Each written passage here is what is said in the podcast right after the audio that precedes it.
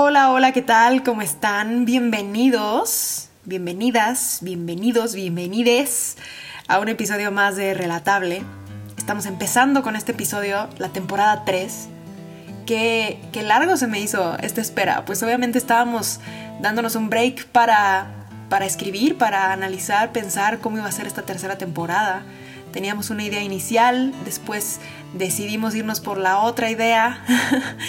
Y el chiste de todo esto es que ya estamos aquí y tú también, que me estás escuchando, lo cual te agradezco muchísimo.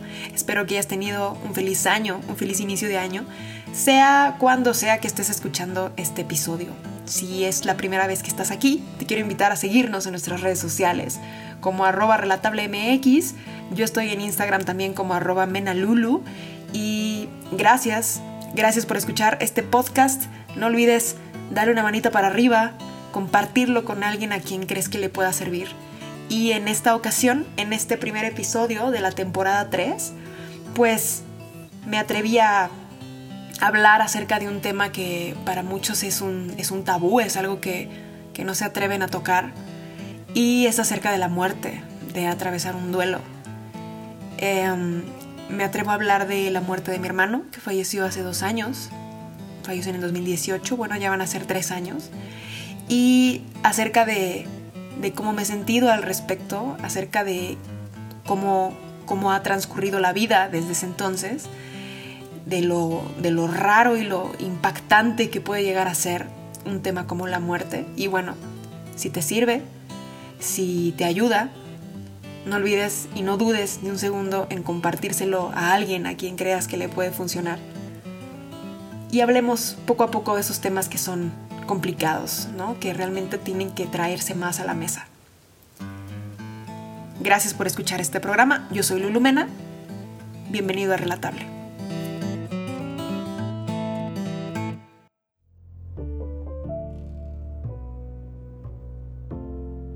No me cuesta trabajo decir que mi hermano Luis Fernando y yo no hablábamos mucho. Creo que no todos los hermanos hablan muchísimo, o no todos se llevan bien. Nosotros nos llevábamos bien, hablábamos poco, pero cuando surgía una conversación, esa conversación era sustancial, tenía un propósito.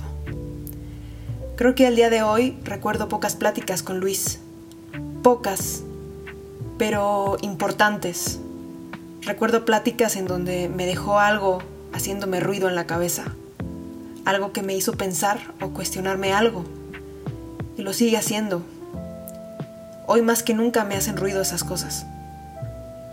De esas pláticas, varias fueron en un Sanborns cuando él venía a la Ciudad de México y me escribía para vernos. Me invitaba a comer. A él le gustaba ir al Sanborns de los azulejos. Pero tengo imágenes de nosotros hablando en otros más. En el Applebee's de Parque Delta, la sala de la casa alguna Navidad. Recuerdo cuando un tío muy querido, hermano de mi papá, fue diagnosticado con cáncer y se encontraba luchando al respecto. Las palabras enteras, íntegras de mi hermano fueron, tenemos que entender que vamos a empezar a vivir la muerte de mucha gente. Básicamente nuestra familia se iba a empezar a morir, porque mis tíos ya están grandes, mis papás también, pues porque vaya, la gente se muere, no es eterna.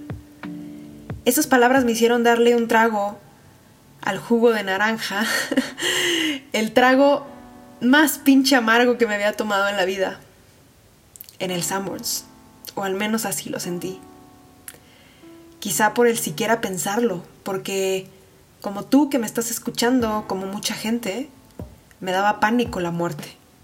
No tanto la mía, Creo que se notaba en mis acciones pendejas de universitaria irresponsable saliendo al Oxxo a las 3 de la mañana a comprar cigarros con los audífonos puestos.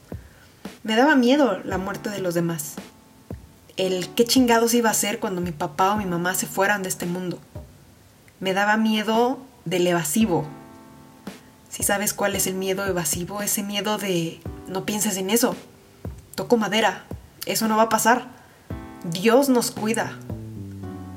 A pesar de darme miedo, siempre sentí cierta tranquilidad de vivir la muerte de mis papás, acompañada de mis hermanos mayores. Siempre, hasta ese entonces, me sentí cobijada por ser la más chica, a la que menos trabajo sucio le toca. Pero mira, qué locura. Mi propio hermano me dijo eso y yo ni me imaginaba que en unos tres o cuatro años el que se iría sería él. La muerte de mi hermano ha sido el episodio más caótico, choqueante, duro, impactante y doloroso de mi vida. Pero al mismo tiempo, el aprendizaje más amoroso. Por mucho, pero muchísimo, la situación de vida de la que más he aprendido. Nunca pensé decirlo, pero ha sido la persona que más me ha enseñado incluso sin estar presente. Lo que más me ha dejado Luis lo he encontrado escondido en los recuerdos que de él conservo. Ha sido a base de escarbar, tratando de acordarme de sus conversaciones, de sus conversaciones conmigo, diálogos enteros, miradas de su parte, frases que decía, su comportamiento no hacia mí, sino hacia los demás, hacia mis papás, hacia el mundo. Y he encontrado tantas cosas que hasta siento que son pocas, por contradictorio que suene. Pues también creo que lo que he descubierto de él no es ni siquiera el 1% de lo que aprenderé con el tiempo, al estudiar sus acciones, sus palabras, a través de meterme en mis recuerdos. Esta vez estoy escribiendo este episodio no para ayudar a nadie, sino para sanarme yo. Y porque me gustaría escuchar algo así cuando sienta que del mundo no entiendo nada. Crecí con la sombra de Luis como el hijo perfecto, pero soy honesta al decir que jamás me sentí amenazada por él. Me causaba mucha curiosidad su forma extraña de ser, pero siempre lo percibí como un tipo muy seguro de su inteligencia, de su cultura. Todos admiraban a Luis y de cierta forma yo me sentía liberada porque así la correa de mi cuello estaba pues un poquito más sueltita. Hoy que él ya no está, puedo darme cuenta que ninguno de los que estamos en este mundo sabemos qué chingados estamos haciendo. Ni él estaba tan seguro de su inteligencia, ni mis papás estaban seguros de cada una de las decisiones que tomaron con nosotros. Ellos estaban aprendiendo a ser papás. Traen encima sus miedos, su equipaje, sus patrones repetidos, Nadie sabe qué está haciendo. Uno quiere algo o siente que debe hacer algo porque es lo correcto, ¿no? Entre comillas, estoy haciendo unas comillas aquí. O porque tiene que ser así. Pero esa duda interna de no saber si le estás cagando, la tiene todo el mundo, no solo tú. Yo siempre la he tenido y me hubiera encantado que alguien me lo dijera. Me hubiera encantado decírselo a mi hermano también. Esto lo saco a la mesa porque en una de esas pláticas de Sanborns me dijo que los jueces de una beca en una entrevista le habían preguntado cuál era su mayor defecto. Y él me dijo, me caga cuando la gente dice que su mayor defecto es ser perfeccionista. Porque todos los que aspiran a la beca dicen eso, pero es mierda. Porque decir que eres perfeccionista es pretencioso, es decir, un defecto pero tirar la piedra de que busca ser perfecto y eso le mama a los demás, eso le mama a alguien que te califica, a los jueces, a menos que sean reales y vean más allá. Y yo le pregunté, ok, ¿y entonces tú qué les dijiste? Él hizo una pausa y me dijo, soy inseguro. Ese momento de vulnerabilidad lo atesoro. En mis adentros como pocas cosas en la vida. Cuando él dijo eso, al principio me pareció incongruente. Hoy, después de repasar esta escena cientos y cientos de veces en mi cabeza, puedo entenderla muy bien. Yo también lo he sido y me ha dado vergüenza reconocerlo. Pero mientras más estoy en contacto con eso y más me permito serlo, más me siento capaz de dominarlo y tomar el control de mi puta vida.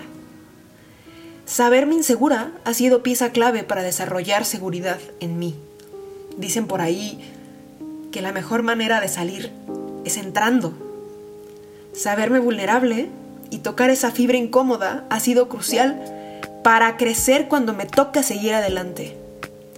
Hablar del tema incómodo, sacarlo a la mesa, tocarlo, sentirlo, poner tu inseguridad en la mesa como si fuera una pelota de golf y decirte, esto es tuyo, así se ve, así huele, así se siente. ¿Qué vas a hacer con ello? Porque no te lo puedes sacar. Es tu responsabilidad. Si te haces de la vista gorda y evades ese tema, se hace más grande que tú. Hiere a los demás. Te atormenta. Si la llamas por su nombre, la abrazas y le quitas poder, simplemente está ahí, conviviendo como parte de ti. A raíz de la muerte de mi hermano, he sentido todos los sentimientos que pueden pasarte por la cabeza. Creo que esos libros que te enumeran las etapas de un duelo, como cuatro o cinco, las escribió alguien con mucho esfuerzo por simplificar las cosas. Y mucho análisis, porque yo he tenido unas 300 en estos casi tres años de ausencia no cuatro ni cinco etapas, o tal vez esas, tal vez son esas mismas cuatro y cinco etapas haciéndose bucle una y otra vez. Desde que él no está, he sentido rabia, frustración, injusticia, paz, incógnita, incredulidad, bloqueo. He querido cambiar mi lugar con él. Me he preguntado a dónde se fue, qué pasa, después de la muerte. Si viene a verme, si puede verme, escucharme, si simplemente ya no existe. Si todo eso que te dicen de volverlo a ver después de tu vida, ¿será verdad? ¿Es mentira? He dejado de creer en Dios y he creído más que nunca en Él me he cuestionado absolutamente todo. Y sí, escuchaste bien si es que por casualidad te hace ruido el que yo diga que he dejado de creer en Dios, no me da miedo ni pena decir que me he cuestionado eso. Por supuesto que me he cuestionado el por qué creo lo que creo desde que me acuerdo. Idea que alguien me enseñó cuando a ese alguien se lo enseñó alguien más y a ese alguien otra persona más como una pelota que nos vamos pasando. Me lo he cuestionado. Y junto con eso me cuestiono absolutamente todo. Hasta lo que me da miedo.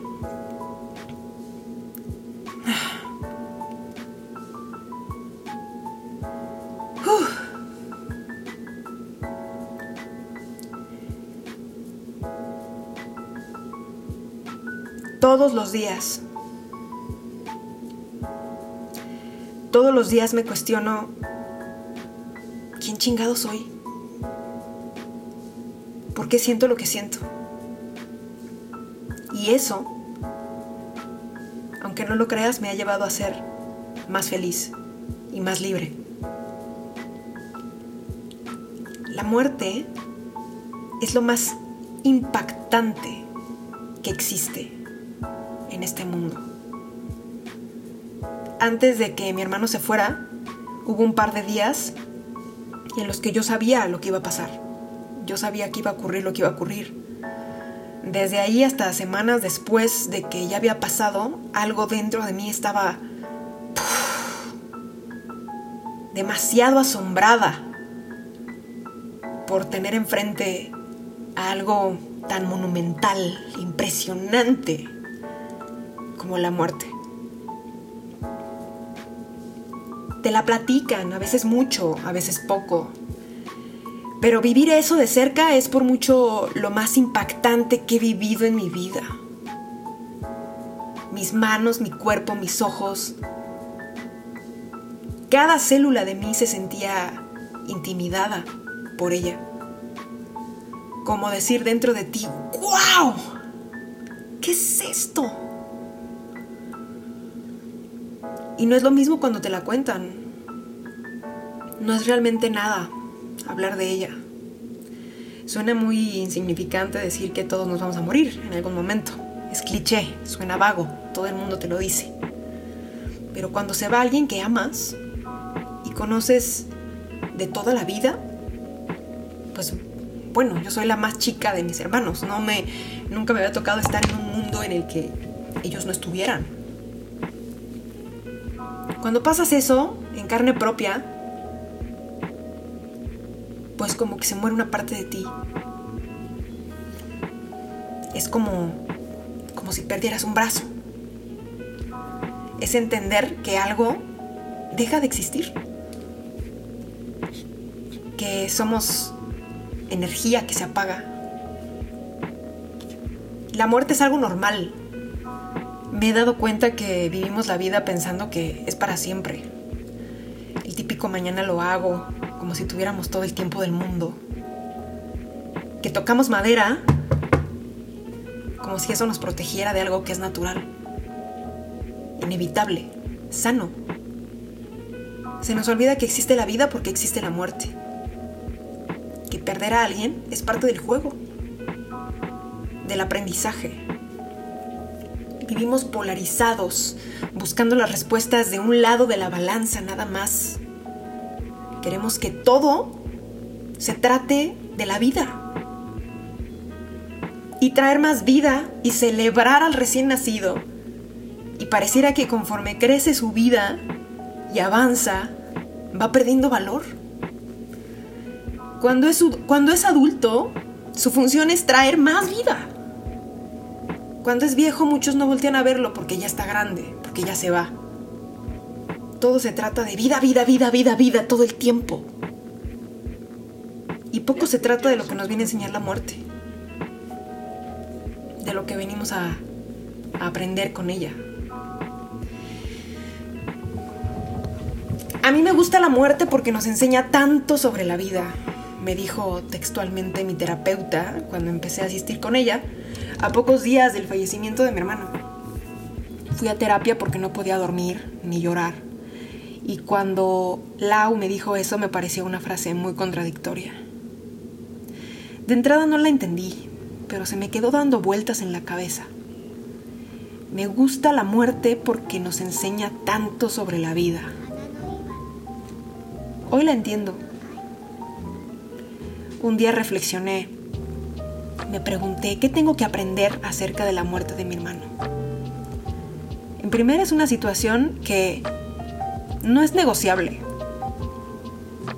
así lo, así lo acepte o no lo acepte, no va a llegar de la nada alguien a regresar el tiempo o a devolvérmelo.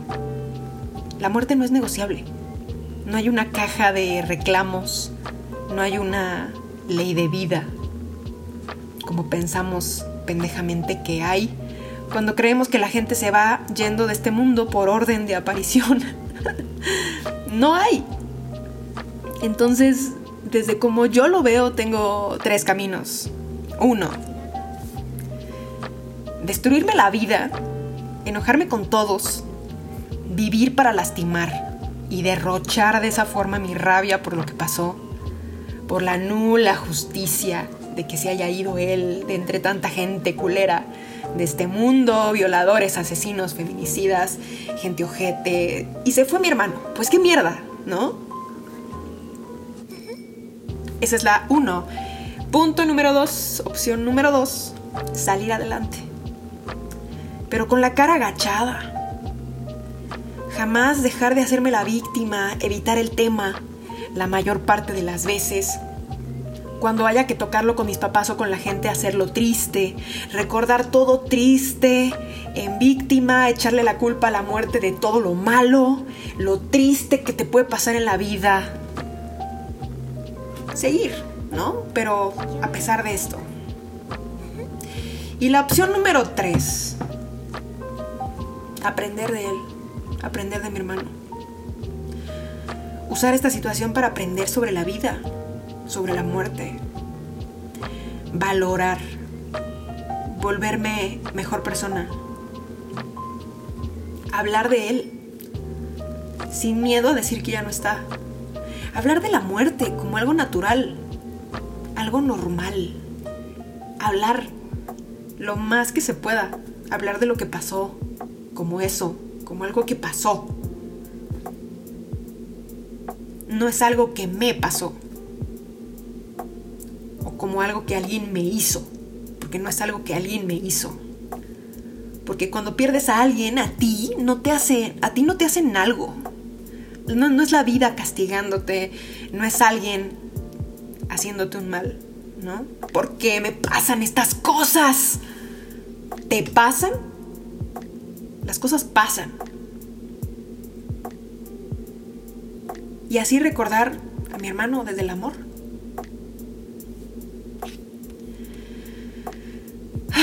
Sabes, yo, yo dejé de sentir rabia porque de entre tantas personas culeras se fue mi hermano, como pensaba, cuando entendí que esas personas también se mueren. También los culeros se mueren. Unos antes, otros después. Yo me estoy muriendo cuando grabo esto. Tú también, cuando lo escuchas. No tienes, déjame decirte que no tienes todo el tiempo del mundo como crees. No le puedes dar un beso a tu papá siempre mañana. No todos van a tener un mañana. Y está bien, ¿sabes? Es normal. Mejor apreciemos a la muerte para valorar la vida y hacer con tu vida lo que sueñas, lo que quieres, sin hacer las cosas por darle gusto a pinches nadie. Buscar ser pleno. Siempre que iba a mi casa en Navidad o en verano, mientras era una universitaria que no le tenía miedo al riesgo y, hacía cosas estúpidas todo el tiempo, al momento de despedirme de Luis, él siempre me decía, no hagas pendejadas. Me abrazaba y me decía, no hagas pendejadas. Esa era la frase que me decía. Tres palabras textual. No hagas pendejadas.